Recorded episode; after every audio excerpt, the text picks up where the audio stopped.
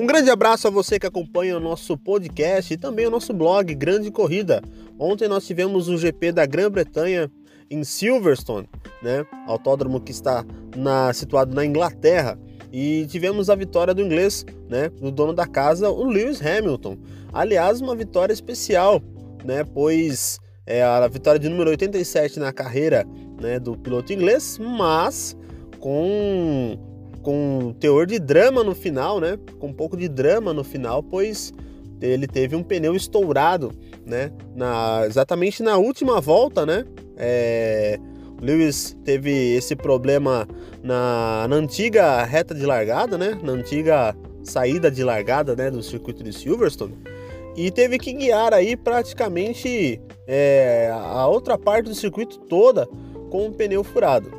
Mas eu queria destacar aqui também não só apenas essa essa essa tremenda habilidade do inglês, né, que teve que fazer aí a curva 1, antiga curva 1, e teve que fazer a Beckett's, a Maggots, né, as, as curvas de alta, né, que vem logo após, e ele pôde guiar com extrema é, categoria e levou aí praticamente é, conseguiu sustentar a diferença que era de quase 40 segundos para o Max Verstappen, é, que havia parado para fazer aí o pit stop para ganhar a volta rápida.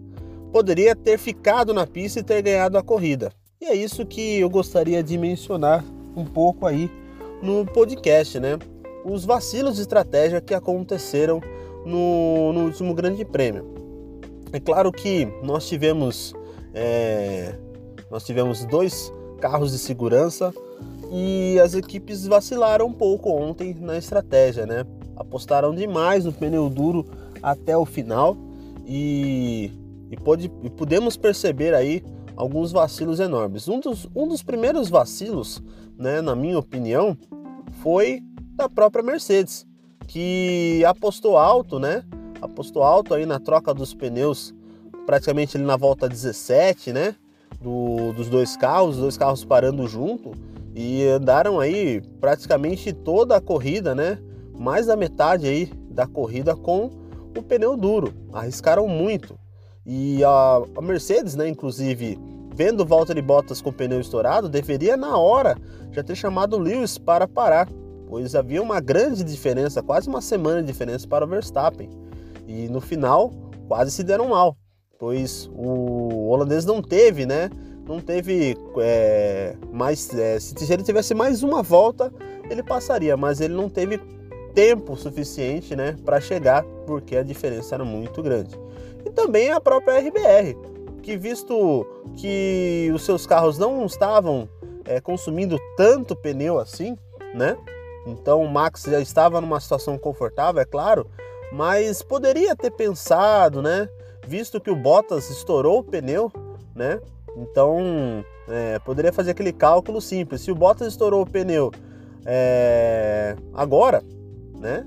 Então talvez o Lewis estoure também. E aí aconteceu esse problema com, com o Hamilton. É claro que, é, como os estrategistas têm pouco tempo para pensar, então talvez faltou aquele faltou saber jogar ali no, no modo de segurança, né? Manter aí os pilotos, né? Manter aí o Max na pista. Mas, é, de, de, forma, de alguma forma ou outra já é uma grande vitória, né? A segunda posição para a Red Bull, pois tomaram quase um segundo da, da Mercedes, né? Mais um segundo na classificação e aí chegaram, né? A, chegaram aí com a volta mais rápida e com o Max na segunda posição.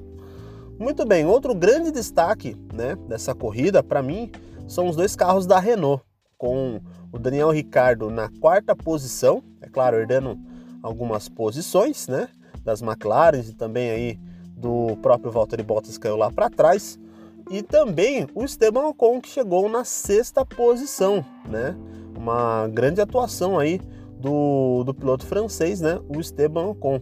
A Renault tem é, feito boas provas, né? A Renault tem se mostrado um carro bem melhor do que no ano passado, aonde é, duelou, na verdade tentou duelar aí com a McLaren, mas em algumas provas é, perdia por questões de confiabilidade, né?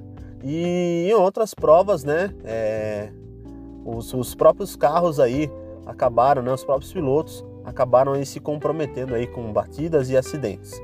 Mas esse ano, tanto o Ricardo, né, que já estaria aviso prévio da equipe, quanto o Esteban Ocon tem feito bom papel e tem feito pontos para a equipe francesa, né? Nessa briga aí pela quarta posição do campeonato de construtores junto à McLaren, junto também à Racing Point, a Racing Point que ficou devendo, né? Nesse final de semana se esperava muito, né?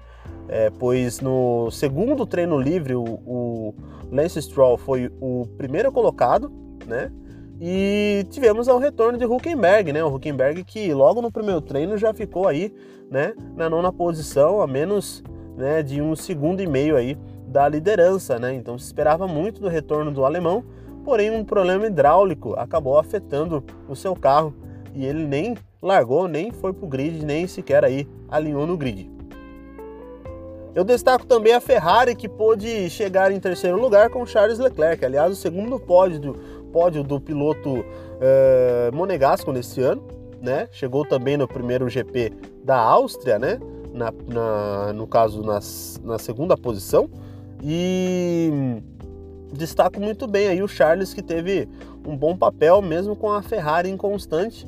E o Sebastian, né? Sebastian Vettel, que também de aviso prévio chegou aí na décima posição né? O Sebastian pôde chegar aí e conquistar pelo menos alguns pontos para a equipe, mas ainda é muito pouco, né? Então fica aquele sentimento realmente de que a Ferrari é, abandonou aí o, seu, o Vettel, né? Abandonou o tetracampeão e foca diretamente suas forças, né?